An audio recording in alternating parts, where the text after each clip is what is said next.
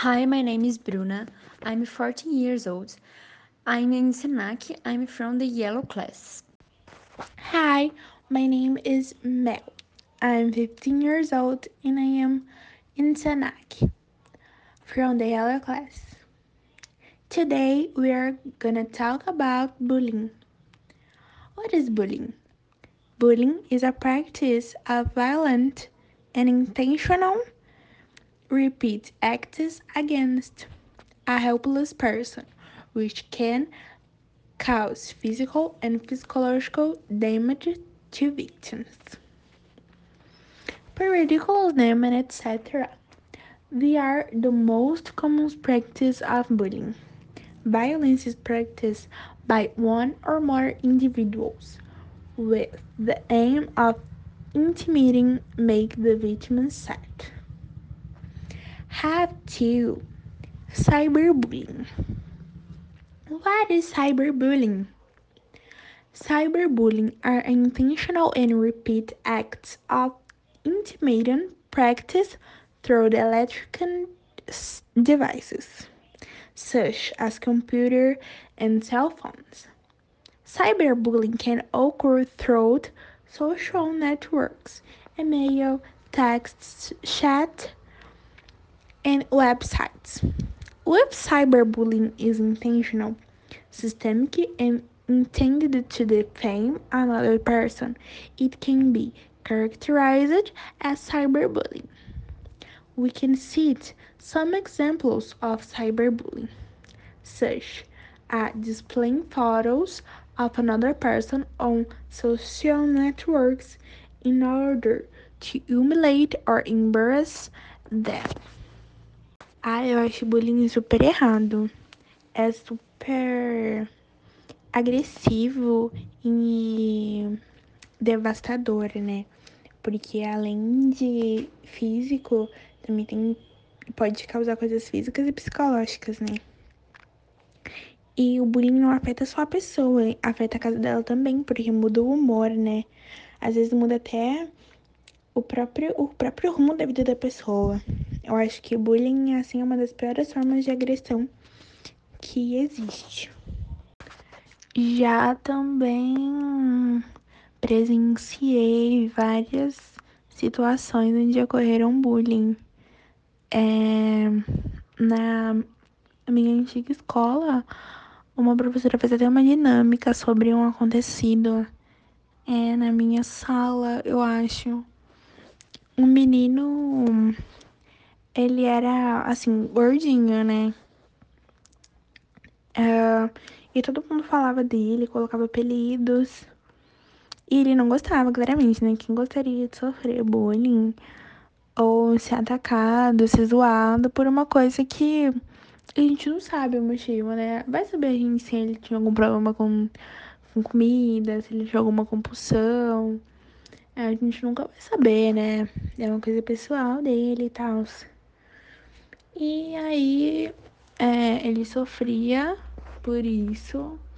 E um dia ele foi falar com a professora, falou, pô, não aguento mais, tô super chateada com essa situação e tal. É, a professora pegou e fez uma dinâmica com a sala toda, assim, né? Não expôs o caso, não expôs o menino, não expôs quem fez, mas fez, né? Uma atividade onde todo mundo se comoveu, todo mundo se emocionou e falou, nossa, realmente bullying é muito errado, olha o que faz com a pessoa e tal. É, eu acho que diretamente eu nunca sofri bullying. É, mas eu acho que uh, já ocorreu momentos em que se eu tivesse sido menos dura e menos, assim, né, forte, eu acho que alguns comentários sim teriam me afetados, mas eu, eu mesma cortei pela raiz. Eu estudei na mesma escola que a Mel e não só já presenciei situações de bullying, mas também já sofri bullying. É, muito na minha vida por vários anos.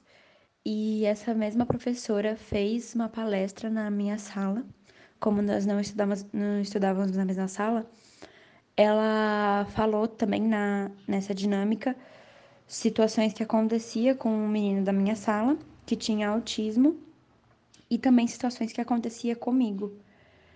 E foi muito importante realmente para todo mundo da sala entender o que é e aprender a respeitar, sabe? Eu acho também que aqui no Brasil acontece muitas situações de bullying, mas em outros países é, acontece muito mais, de forma muito mais pesada. É, que a gente não consegue nem imaginar, que não faz parte da nossa realidade. Situações de agressão, é, situações de, de racismo muito mais forte. Não que aqui no Brasil não exista, aqui existe muito, mas, por exemplo, na América do Norte, nos Estados Unidos, é extremamente pesado. Eu outro dia vi um documentário que mostrava situações que acontecia lá, que tem que ficar polícia, policiais, guardas dentro das escolas para não para não acontecer agressões muito muito fortes mesmo. Eu também já vi, já presenciei muito do cyberbullying, que é o bullying virtual, né? Que acontece às vezes em grupos de WhatsApp ou em outras redes sociais. É... Situações de humilhar pessoas virtualmente, o que entra também a cultura do cancelamento, talvez com pessoas mais anônimas, que já aconteceu muito, eu já vi muito pessoas daqui da cidade humilhando outras é, de graça, sabe? Por situações bobas e pequenas, e isso pode acabar com a vida de uma pessoa. O que eu também acho muita hipocrisia é que as pessoas é, chegam no setembro amarelo, que é o mês da é, contra o suicídio, todo mundo fica fazendo é, palestrinha e falando que é a favor da vida e que não pode humilhar outras pessoas, mas no resto do ano é o que mais faz, sabe? É totalmente contraditório. E eu acho que na escola é onde mais acontece o bullying.